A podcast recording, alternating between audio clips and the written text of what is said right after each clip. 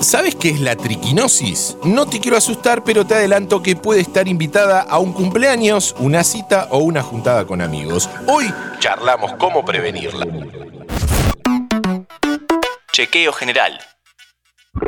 Hola, ¿cómo estás? Te doy la bienvenida a un nuevo podcast de interés general sobre salud. Sabemos que al cuerpo hay que cuidarlo en todo momento, inclusive cuando comemos una picada. En este episodio, definición, advertencias y consejos para prevenir la triquinosis. ¿Cuándo no? Una enfermedad que pasa de los animales a los seres humanos. El protagonista de este capítulo es Gustavo Montali.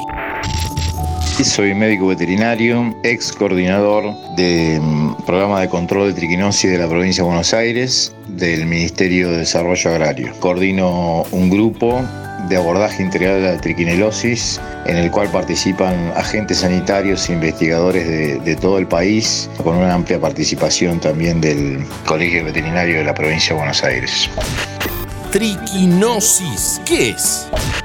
La triquinosis es una enfermedad parasitaria que afecta tanto a los animales como al hombre. Es un parásito que se aloja en los músculos de los animales. Nos contagiamos a través de alimentos, de fiambres, de, de chacinados. Y al comerlos, como estos están en forma cruda, el parásito permanece viable y de esta forma nos contagiamos de la enfermedad triquinosis. ¿Cómo llega una persona a enfermarse de triquinosis?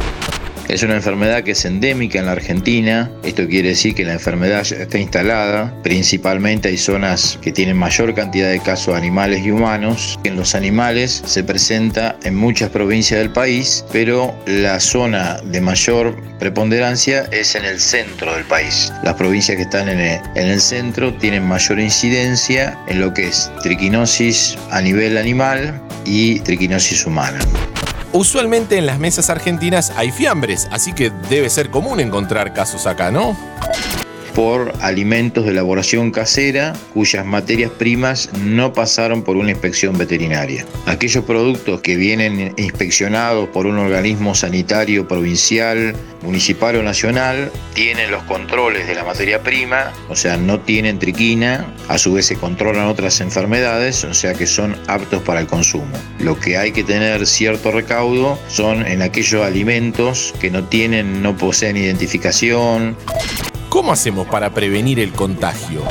Para prevenir la enfermedad en los animales, lo más importante es que se críen en buenas condiciones, que no tengan acceso a animales muertos que puedan portar el parásito, porque si bien el animal generalmente come, come cereales, pero en algún momento puede llegar a acceder, eh, si está mal alimentado, a consumir algún cadáver o algún, algún roedor y de esa manera transmitir el parásito y desarrollar la enfermedad en el animal.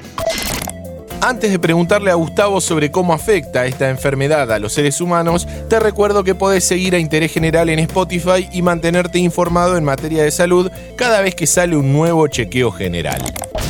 Ahora sí, una persona tiene la mala suerte de ingerir este parásito. ¿Qué le puede pasar?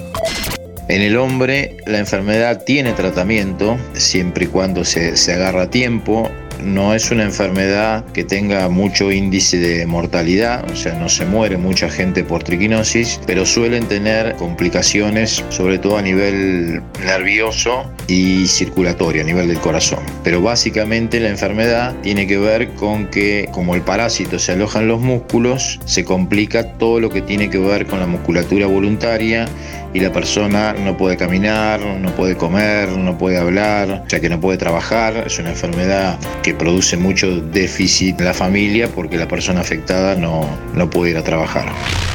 Hoy en Interés General hablamos de triquinosis con Gustavo Montali, que en cinco minutos nos explicó todo sobre esta enfermedad, tanto en los animales como en las personas. Y antes de despedirse, nos dejó un consejo.